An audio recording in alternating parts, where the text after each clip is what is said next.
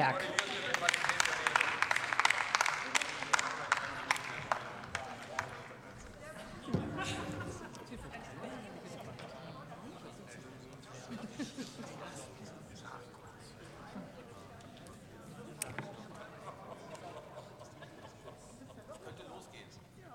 Ich warte darauf, dass es leise wird im Saal.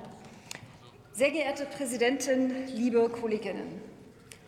Viele Kommunen, Landkreise und die Bundesländer hat es wie ein Schlag getroffen, als von einem Tag zum anderen die Breitbandförderung des Bundes gestoppt wurde. Unberechenbare Förderstrategien und widersprüchliche Signale sind aber Gift für langfristige Projekte wie den Gigabit-Ausbau in Deutschland. Das muss gerade ein FDP-Minister wissen, denn ständig redet ja die FDP davon, wie wichtig es ist, dass Unternehmen zum Beispiel verlässliche Rahmenbedingungen bekommen, um in die Zukunft zu investieren. Das ist aber für Kommunen, Landkreise und Bundesländer auch nicht anders. Mit knappen Ressourcen wurden komplexe Planungsprozesse bewältigt. Und dann kommt Volker Wissing, spielt Monopoly und schickt praktisch alle, die jetzt fertige Anträge einreichen wollen, zurück auf Los. Das kann so nicht bleiben, meine Damen und Herren. Ein Problem dabei ist der eklatante Mangel an Transparenz. Dieser Stopp war ja für niemanden absehbar. Kein Dashboard im Internet hat den Mittelabfluss gezeigt. Keine Warnung wurde veröffentlicht. Einfach nichts. Es gab null Kommunikation im Vorfeld. Für die Kommunen war das ein Fahren an die Wand mit Höchstgeschwindigkeit. Da drücken Sie auf die Tube. Mit der digitalen Infrastruktur wollen Sie endlich die Verkehrs- und Energiewende beschleunigen, mehr Menschen arbeiten im Homeoffice erleichtern. Dann kommt die Wissing-Wand und der plötzliche Stillstand. Ein weiteres Problem war aber auch die offensichtliche Fehlplanung. Man kann doch nicht das Ziel, den schnellstmöglichen Ausbau erklären und dann gar nicht genug darauf vorbereitet sein. Und übrigens, wir haben in den Haushaltsberatungen gerade frisch gehört, dass die Mittel auch im Haushaltsjahr 2023 nicht reichen sollen. Sie müssten also das Breitbandförderbudget für das nächste Jahr auch noch mal aufstocken, weil es sonst eine Wiederholung dieser nicht nur peinlichen, sondern schädlichen Situation geben wird.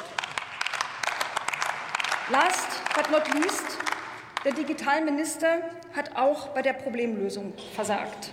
Da heißt es lapidar, das Geld ist alle und wer nicht mehr ausbauen kann, der hat halt irgendwie offenbar Pech gehabt. Das Mindeste aber wäre doch, den in die Röhre guckenden Kommunen oder Landkreisen zuzusichern, dass ihre Förderanträge mit Beginn des nächsten Förderzeitraums vor allen anderen bearbeitet und bewilligt werden.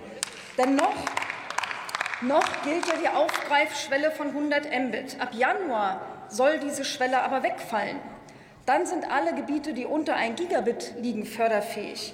Und eins, meine Damen und Herren, darf nicht passieren, dass gerade die Regionen mit dem langsamsten Internet noch länger auf Glasfaser warten müssen, weil dann im neuen Förderprogramm so viel neue Konkurrenz aus Regionen dazukommt mit Förderanträgen, die schon deutlich schnelleres Netz haben.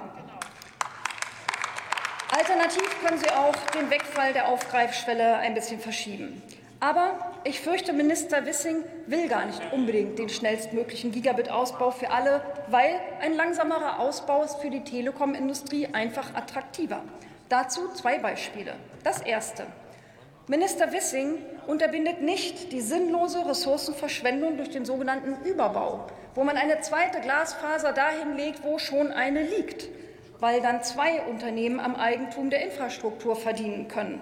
Und obwohl es zu wenig Ausbaukapazitäten gibt und vielleicht sogar im Dorf nebenan noch gar nichts liegt, das ist eine aktive Verlangsamung des Glasfaserausbaus im ländlichen Raum, und das darf so nicht bleiben.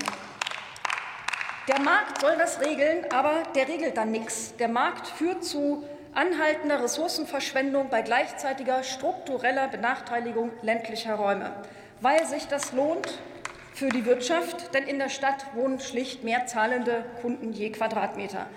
Die Teilhabe an der digitalen Gesellschaft hängt also zurzeit vor allem davon ab, wo sich diese Teilhabe für Unternehmen lohnt, und das ist falsch, meine Damen und Herren.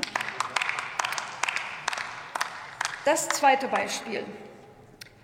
Ein umfassenderer Förderstopp steht ja sogar in Volker Wissings Gigabit-Strategie schon drin. Als Maßnahme zur Gegensteuerung, und da müssen Sie sich jetzt mal kurz festhalten, falls der Gigabit-Ausbau schneller als erwartet passiert. Wenn also Gott bewahre, vor 2030 alle Haushalte Gigabit-Netze bekommen können. Faktisch führt der Minister damit ein Tempolimit für den Breitbandausbau ein, damit die Dörfer in der Uckermark nicht so schnell auf der Datenautobahn fahren. Ich bitte um Verständnis für diese kleine Verkehrsmetapher, aber ich habe den Verkehrsminister bisher nur als solchen wahrgenommen und nicht als Digitalminister. Vielleicht dringt mein Appell so ein bisschen besser durch. Also korrigieren Sie Ihre Fehler. Vom schnellen Netz hängt einfach viel zu viel ab. Vielen Dank.